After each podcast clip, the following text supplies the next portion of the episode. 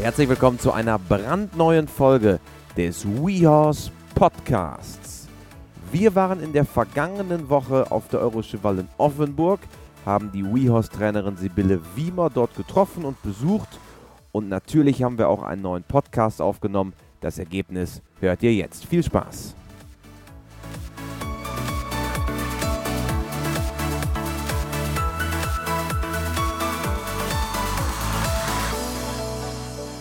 Der heutige WeHorse Podcast mit einer Trainerin, mit der wir schon seit vielen Jahren verbunden sind. Das ist nämlich eine Herzblut-Reitlehrerin, die in ganz Deutschland unterwegs ist und die ihr Wissen weitergibt. Das ist Sibylle Wiemer. Hallo Sibylle. Hallo Christian, hallo liebe Zuhörer. Du bist, wie gesagt, eine absolute Reitlehrerin aus Leidenschaft. Was begeistert dich, was fasziniert dich daran, Reitlehrerin zu sein? Naja, als allererstes, dass ich Pferde lieb habe. Ne? Also ich finde Pferde halt toll und ich achte Pferde sehr und respektiere sie. Ich habe 25 Jahre ja therapeutisches Reiten gehabt und gemacht und durchgeführt, ähm, in, also als Hauptarbeit. Ähm, das war schon eine sehr, sehr impressive Zeit, weil man da einfach viele Dinge erlebt, die man so auf den ersten Blick einem Pferd nicht zutraut.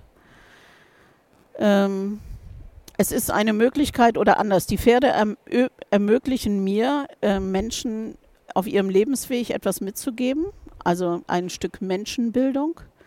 Gut, da spricht natürlich auch der Pädagoge in mir. Ich habe ja irgendwann mal Pädagoge studiert, Pädagogik studiert. Also du hast richtig den, den pädagogischen Background. Also. Mhm. Ich habe Theologie und Pädagogik studiert, weil ich eigentlich ja mal was ganz anderes werden sollte oder wollte. Und dann habe ich halt 25 Jahre ein Kinderheim gehabt und parallel dazu habe ich einen Stall aufgebaut und in dem Stall war ähm, der war groß, also 20 Schulpferde und wir waren fünf Frauen, die dort im Schwerpunkt therapeutisches Reiten und Kinderarbeit gemacht haben, also Reiten für Kinder angeboten haben. Und erst 2006 habe ich mich entschieden, ausschließlich und ganz von der Reiterei zu leben. Also erst nach dem letzten Verkehrsunfall. Ich habe ja mehrere Unfälle gehabt, die mich sicher ja auch nochmal geprägt haben. Und die Pferde waren in meinem Leben immer, die ganze Zeit, was ganz Besonderes. Und äh, ich hatte einen, also ich habe in Kindertagen bei einem Major äh, Unterricht gehabt, Major Willem Harms. AD, der hat uns natürlich sehr, sehr, sehr rangenommen, würde man heute sagen. Ich habe da auch locker mal eine Peitschenschlag im Nacken gehabt, wenn ich nicht brav war, zumal ich ja immer dazwischen gequatscht habe. Da musste man auch dann manchmal absteigen und neben ihm sitzen. Und wenn man ganz vorlaut war, was mir auch passierte, musste man halt ein Kapitel aus Steinbrechts Gymnasium des Pferdes rezitieren. Alte Schule könnte man ganz sagen. Ganz alte Schule. Reiten lernt man durch Fegen. Also es gibt einen alten Super 8-Film aus der Zeit. Da fähig ich mehr in dem Film, als dass ich reite.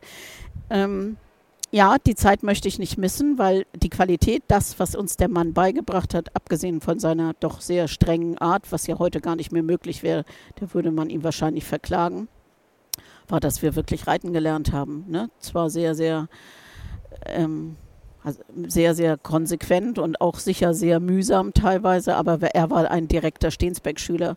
Das heißt, der kannte noch Herrn Stensbeck. Überleg mal, wenn der heute noch einen Tag leben könnte, dann könnte man den Sachen fragen. Weißt du, als Kind hast du das ja gar nicht erkannt, was das für ein Juwel ist, jemanden aus der Hannoverschen Kavalleriehochschule als Lehrer zu haben. Ne?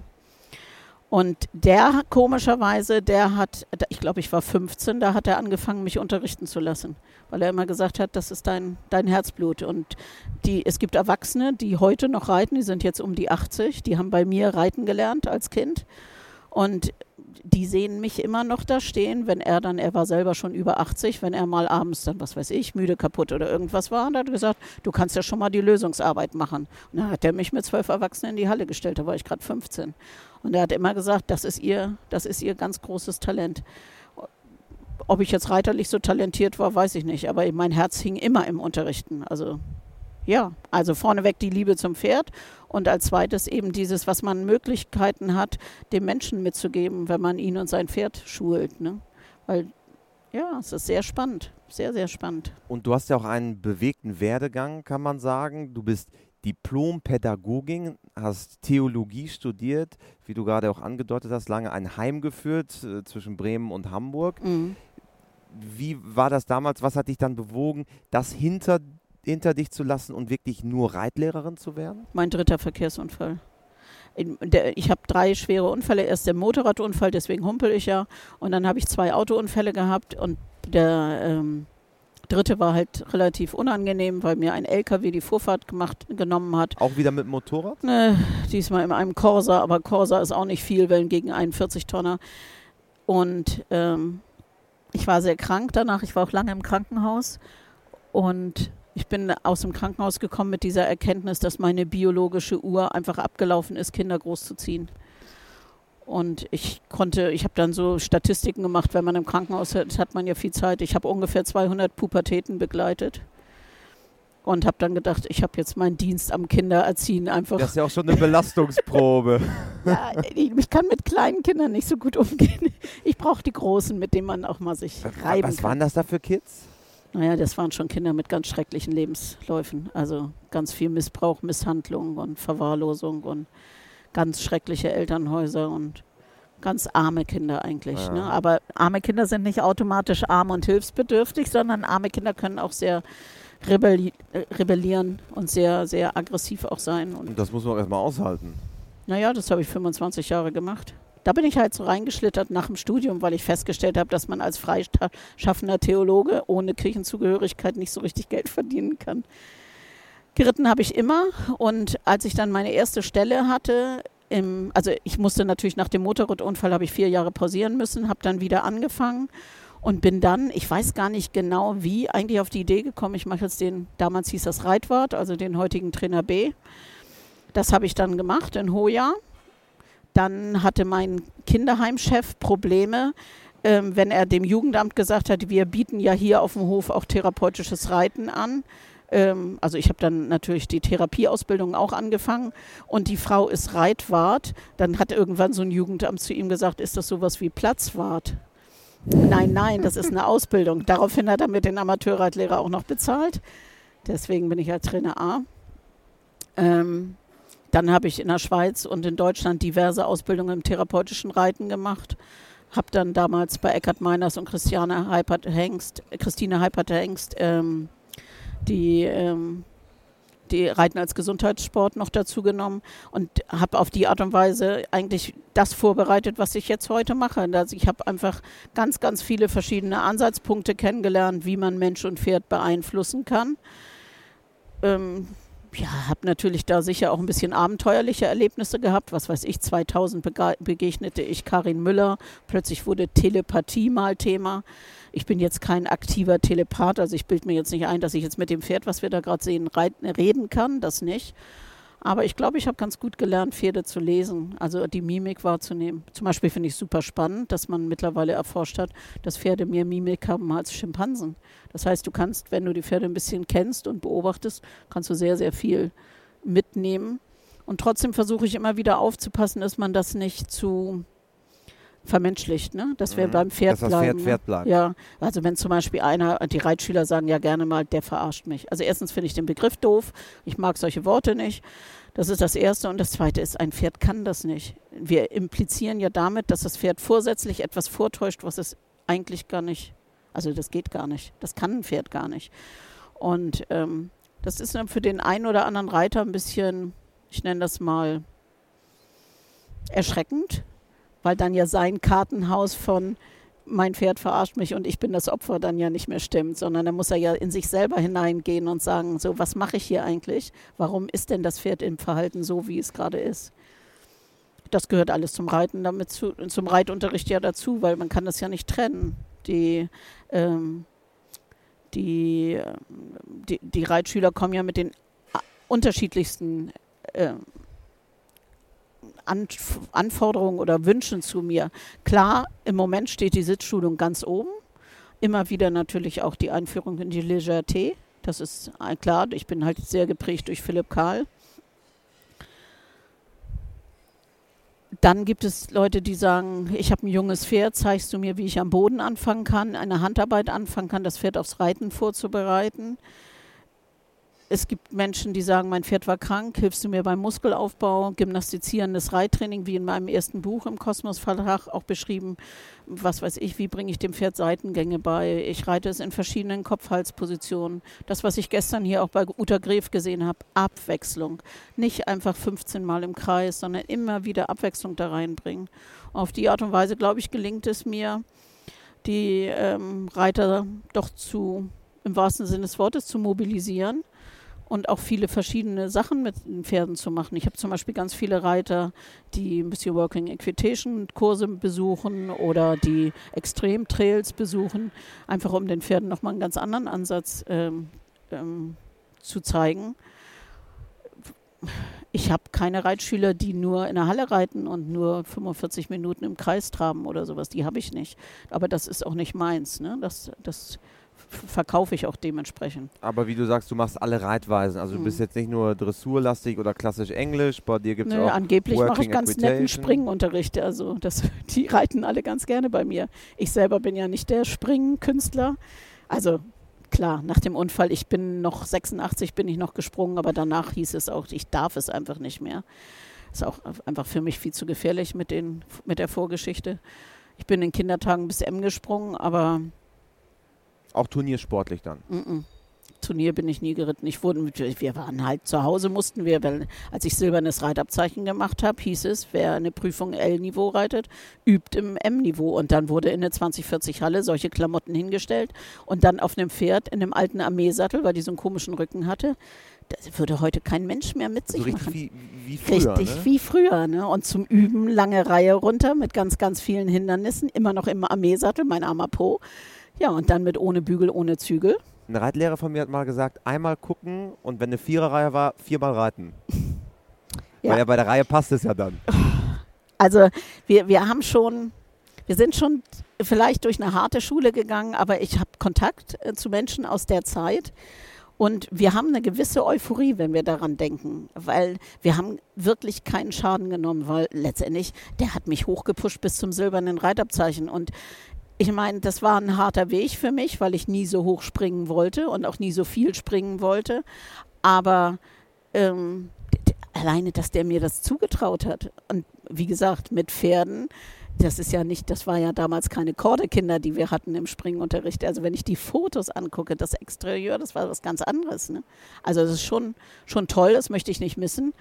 Und davor und danach habe ich ja immer im Haberreitverein geritten und bei Eva Römer und eben Uwe Wiechmann. Das heißt, ich kann immer mit reinem Gewissen sagen, ich habe immer ganz tollen Unterricht gehabt. Also Wirklich du, du richtig guten Unterricht gehabt. Aus, ne? der, aus Rotenburg-Wümme, das liegt zwischen ja, ja, aber Bremen da bin ich ja und Hamburg. Genau. Und deswegen auch Harburger Radfahren, also Ja. heutige Hamburg, Harburg, Genau. Radfahren. Richtig, richtig. Und ähm, ich möchte das nicht missen. Also ich weiß zum Beispiel, ähm, Eva hat in den 80er Jahren ähm, äh, mehrere Kinder bis zu den Europameisterschaften der Ponyreiter hochgetrainiert. Alleine das anzusehen, dann habe ich mein Stud ich hatte damals ein sehr gutes Turnierpferd, dann habe ich die aus dem, aus dem ähm, Stall gezogen und habe erstmal das Gleiche geübt. Weil allein, gut, ich wollte natürlich kein Europameister werden und schon gar nicht der Ponyreiter, aber alleine das zu sehen, wie klar man das üben kann. Und plötzlich war ich super erfolgreich. Ich bin ein paar Jahre Turnier geritten, einfach nur, es war nur noch die Frage, welchen Platz ich kriege. Es war nicht mehr die Frage, kriege ich einen Platz, sondern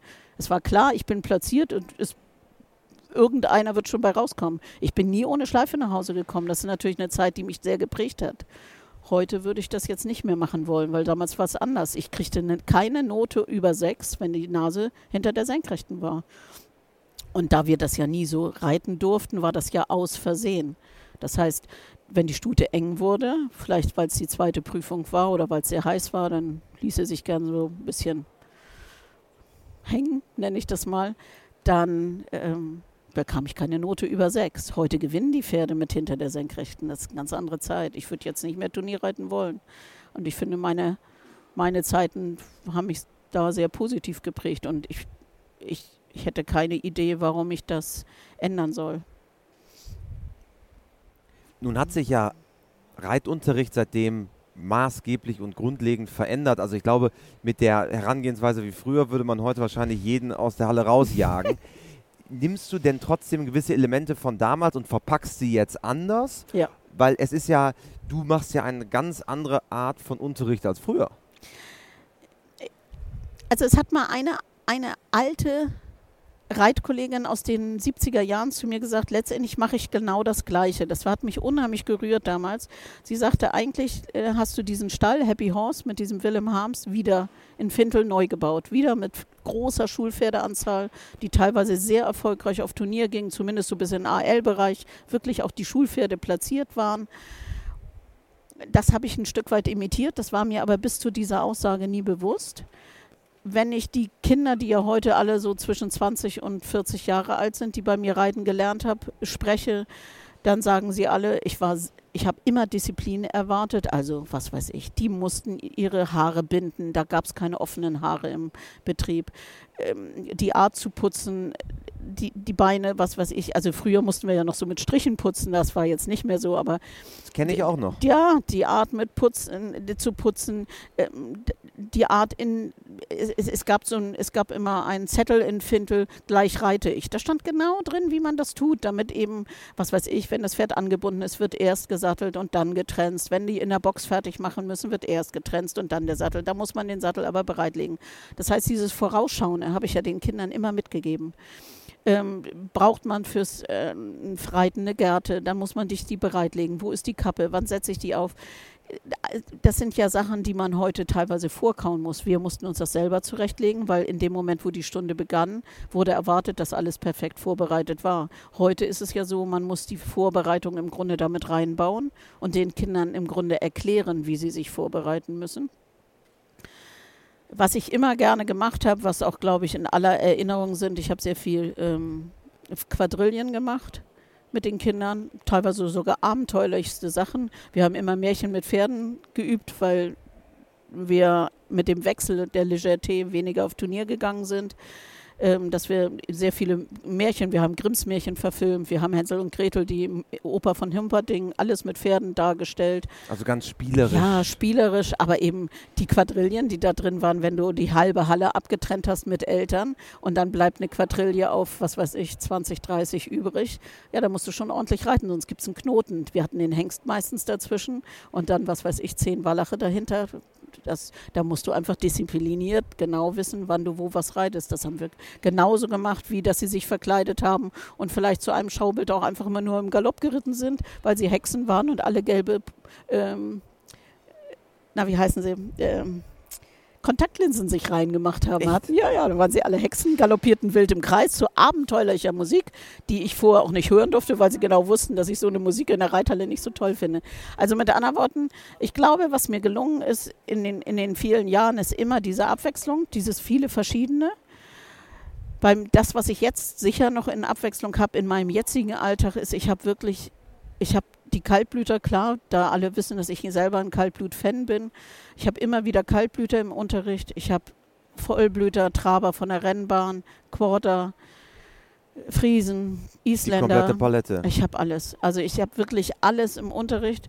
Ich glaube, ich, also zum Beispiel ganz spannend ist, ich habe in Bamberg haben wir Achaltekiner im Unterricht. Ja, das ist nochmal eine Rasse für sich. Und die Besitzerin war jetzt in Turkmenistan. Da konnte ich von ihren Fotos nur lernen. Nochmal etwas ganz anderes, weil die alleine im Exterieur schon etwas anders sind. Sie sind Pferde, klar, aber die hat jetzt 100 Kilometer Distanz gewonnen mit zwei Stunden Vorsprung.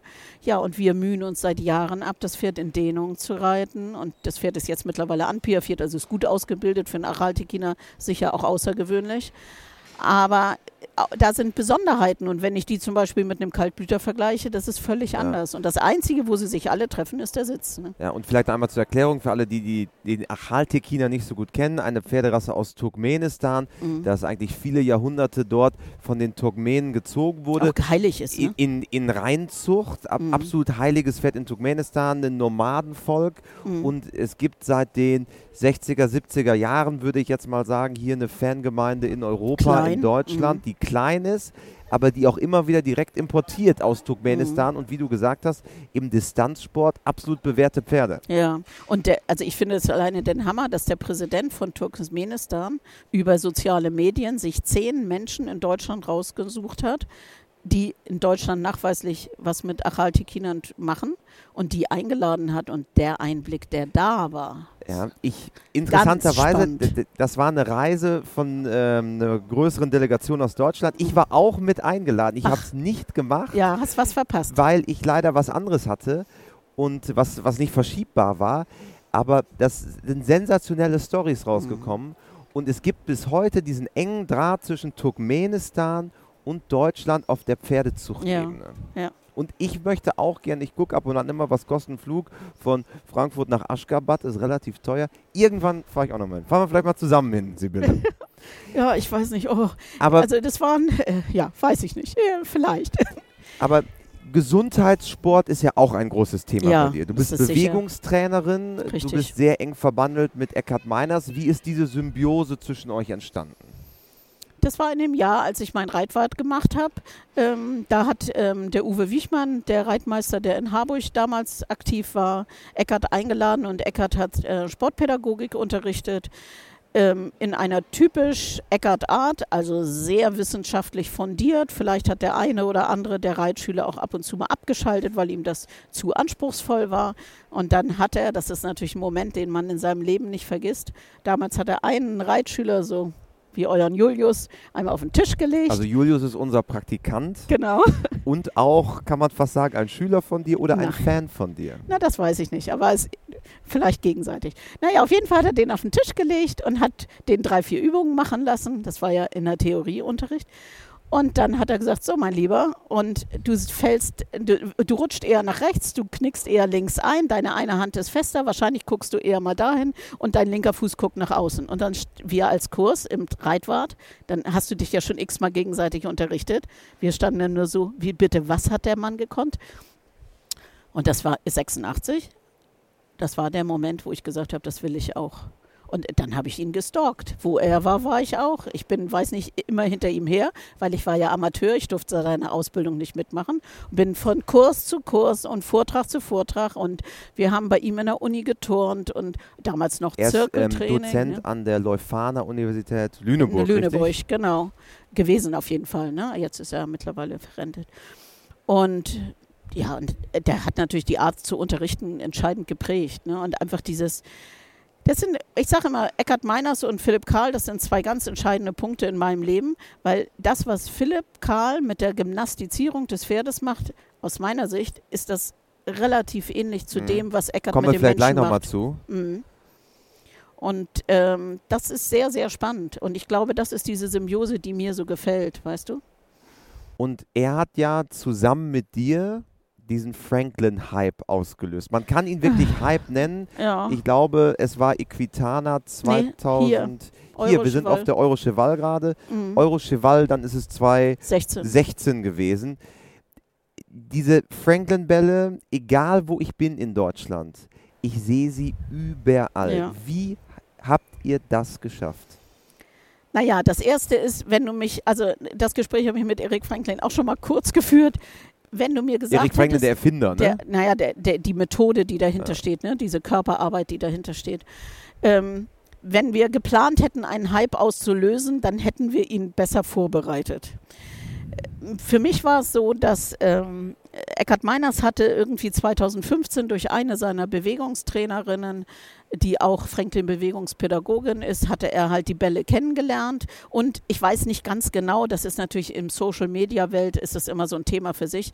Ich weiß jetzt nicht, ob er derjenige ist, der gesagt hat, wenn das am Boden funktioniert, dann tun wir die Bälle mal auf den Sattel. Das weiß ich gar nicht, ob er der Erste war. Irgendwer hat es getan. Wo man zu Anfang erstmal denken würde, das klappt irgendwie nicht so richtig. Ja, das ist die ein bisschen so komisch. Man ist dann so weit weg vom Pferd und das wackelt so. Sieht auch komisch aus. Das sieht komisch aus. Was sollen die anderen denken? Ach nee, das mache ich nicht nicht. Und bei mir war es so, eine junge Reiterin aus Norddeutschland war bei mir im Kurs, die reitet Grand Prix und die klemmte sich im wahrsten Sinne des Wortes, weil sie wusste, dass sie schief ist, einen Ball unter einen Sitzbeinhöcker. Wir wussten ja damals nur, man kann sie unter den Achseln benehmen, äh, benutzen, man kann sie an den Oberschenkeln benutzen, man kann sich auf eine Rolle setzen oder auf einen Ball, auf einen mit einem Sitzbeinhöcker. Und da sie ja schief war und sehr formal damals noch dachte, hat sie sich den einen Ball geschnappt und hat einen ganzen Grand Prix bei mir in Fintel in der Reithalle geritten. Und dann hat sie den Ball unter die andere Seite getan, weil wir gesagt haben, versuch mal andere Seite. Und dann hat sie angehalten und hat gesagt, mein Pferd springt die fliegenden Wechsel exzellent. Und der war eigentlich schon aus dem Sport. Das heißt, das war unser eines Beispiel. Das war das Extrembeispiel von, da ist ein Sportreiter, der einen unheimlich guten Sitz hat und der mit Hilfe so eines kleinen bunten Balles eine Leistung bringen konnte, die bei all dem hochqualifizierten Training, ich meine, eine 22-Jährige, die Grand Prix reitet, ist ja nicht, ist ja kein schlechter Reiter, das hört man ja schon. Da, da ist etwas passiert, was ich als Reitlehrer habe nicht mit Worten sagen können. Wenn ich zu ihr gesagt hätte, lass deinen Beckenboden los oder spür deine Beckenhälften unabhängig voneinander besser arbeiten. Keine Ahnung, was ich hätte gesagt. Es wäre ja nicht funktioniert. Also es gibt keinen Satz, der das macht, was die Bälle machen.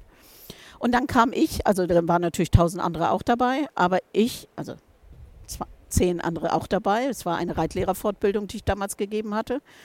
Und dann kam ich mit drei Verkehrsunfällen und ich sage jetzt einfach mal 10, 15 Kleinunfällen, unter anderem einem zertrümmerten linken Knie und einem zertrümmerten Kreuzbein verheilt natürlich.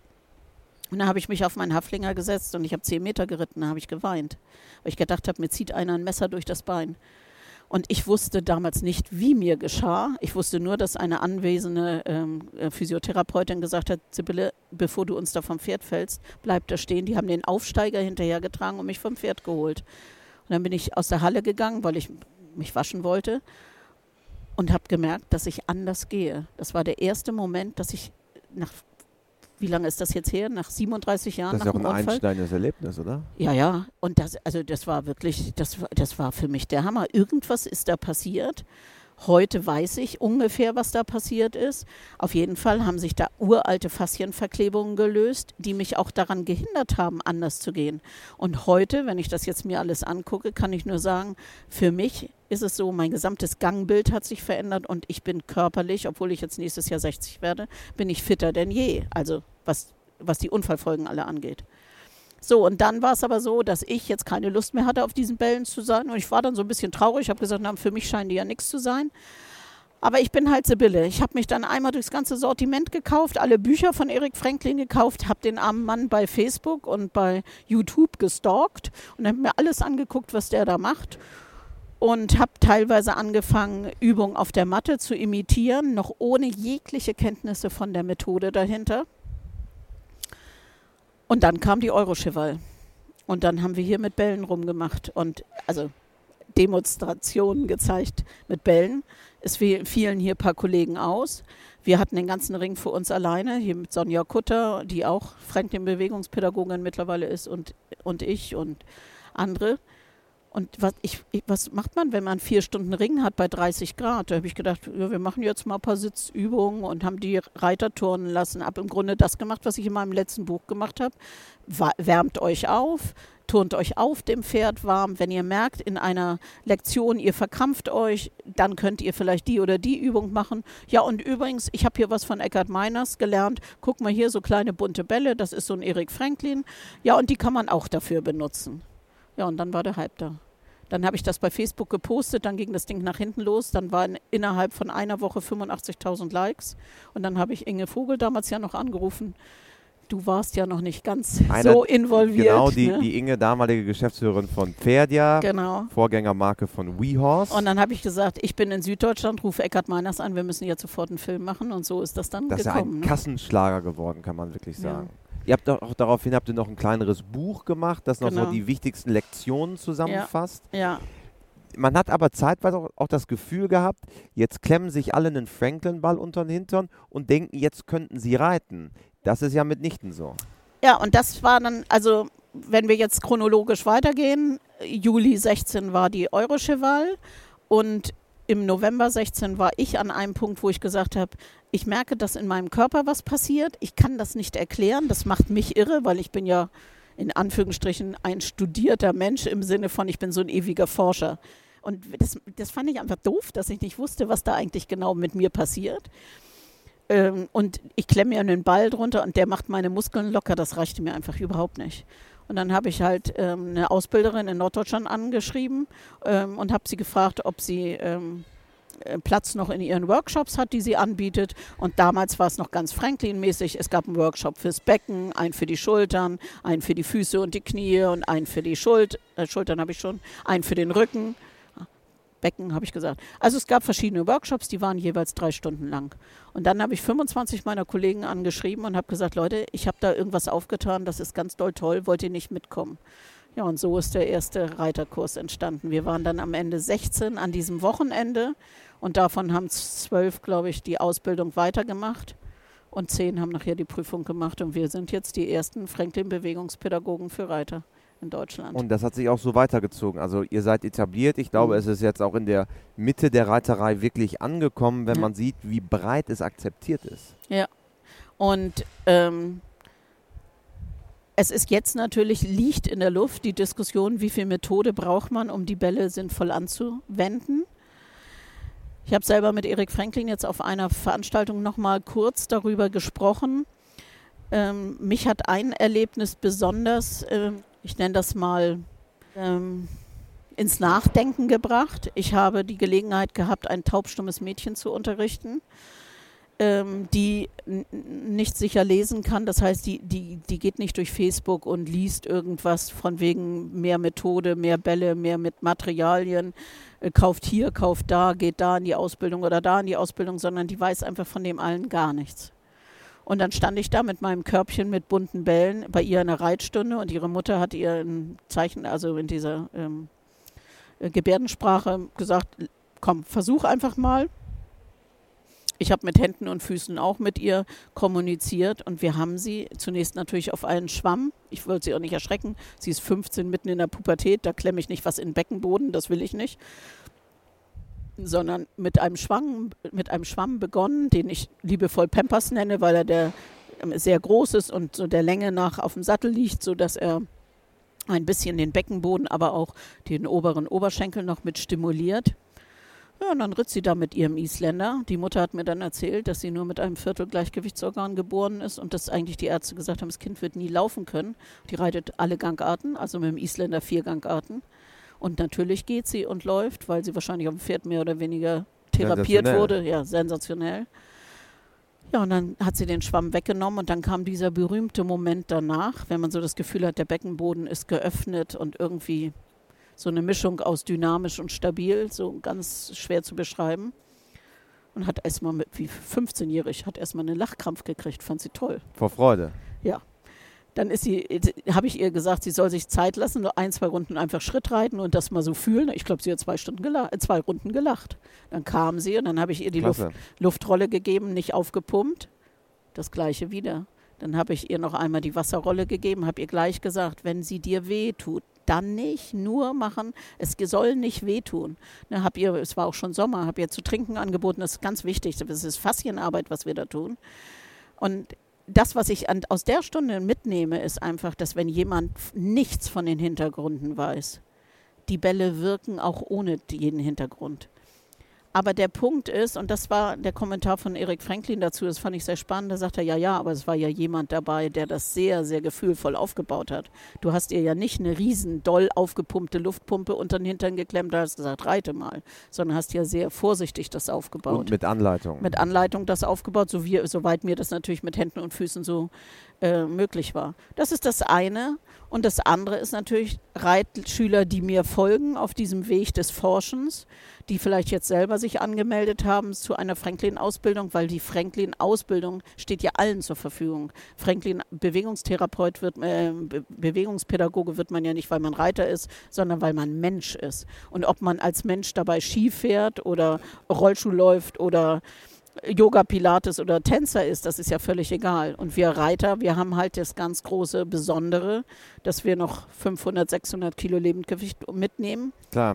die uns bewegen. Das heißt, wir haben die Möglichkeit, wenn wir das etwas therapeutisch sehen, uns auf so eine Rolle draufzusetzen oder auf die Bälle und nichts zu tun, uns bewegen zu lassen. Und das ist ja, wenn wir uns auf einen Hocker setzen und auf den Ball, müssen wir uns ja selber bewegen. Das heißt, wir müssen immer Muskelarbeit an, also wir müssen Muskeln benutzen, um diese Bewegung zu initiieren. Das brauchen wir auf dem Pferd ja nicht, weil da werden wir gegangen, da werden wir bewegt, da werden wir fortbewegt. Und das ist, glaube ich, das immense Kapital, jetzt gerade auch in der Therapie dann, weil es schon außergewöhnlich ist, was man da machen kann. Ne? Aber ich denke, wir sind da alle noch am Anfang, immer noch, immer noch am Anfang. Ich bin weiter in der Ausbildung. Ich lerne jetzt gerade alles über Muskeln und dieser Kursleiter Becken, Kursleiter Rücken. Da gibt es interessante Sachen. Die Faszien sind ein ganz großes Thema geworden. Und als ich ein Fachbuch empfohlen bekommen hatte, eigentlich gar nicht ein Franklin-Buch, sondern nur im Hintergrund wurde das empfohlen, weil das einem doch nochmal helfen könnte. Da habe ich etwas gelernt über Muskelketten, hat Eckert, glaube ich, in seinem letzten Buch auch verarbeitet, Eckert Meiners. Wie bewegt sich der Reiter? Gibt es ja bei euch auch zu kaufen.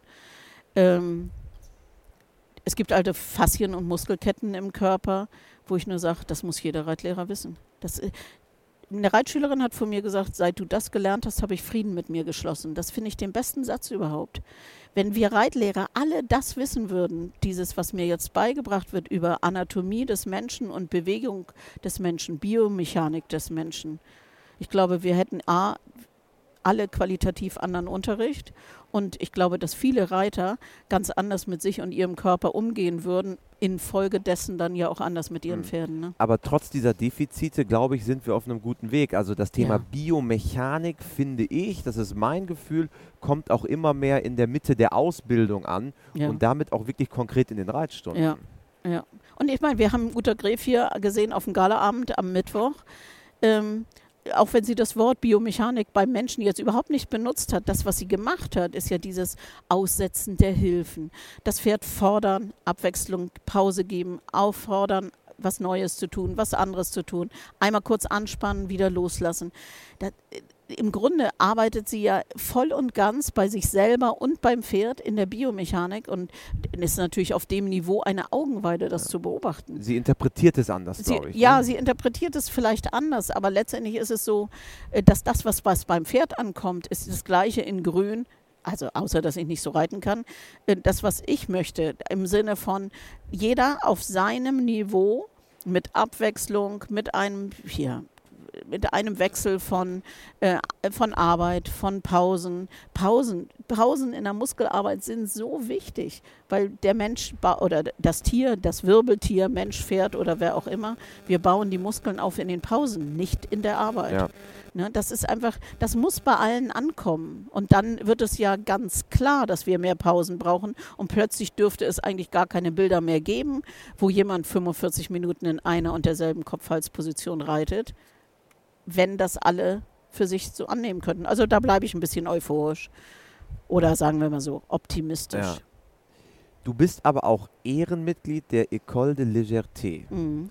Also in der Schule von Philipp Karl und seinen Eleven. Wie, wie kam es dazu? Wie ist deine Verbindung zu Philipp Karl? Entschuldigung, dass ich lache. Ich kann das nur ehrlich und wenn Philipp und Bea den Podcast hören, ich bin ja ehrlich. Der Punkt war einfach, dass 96 Bea zu mir gezogen ist und in meinem Dach oben als Untermieterin wohnte. Ach, wirklich? Und sie hat dann die Idee gehabt, einen Doppellongenkurs mit Philipp Karl zu organisieren. Dann habe ich gesagt, wer ist denn das? Wer reitet denn? Wer, was reitet der denn? Weil ich damals noch so im Turnierdenken ja. war. Also Bea Borell, mhm. Ehefrau von Philipp Karl. Genau, und selber ja auch Ausbilderin und ähm, sie ist auch ganz hoch in der Teamarbeit, Linda Tellington-Jones ausgebildet hat auch Filme bei euch, also ist ja eine tolle, genau. tolle vielseitige Frau.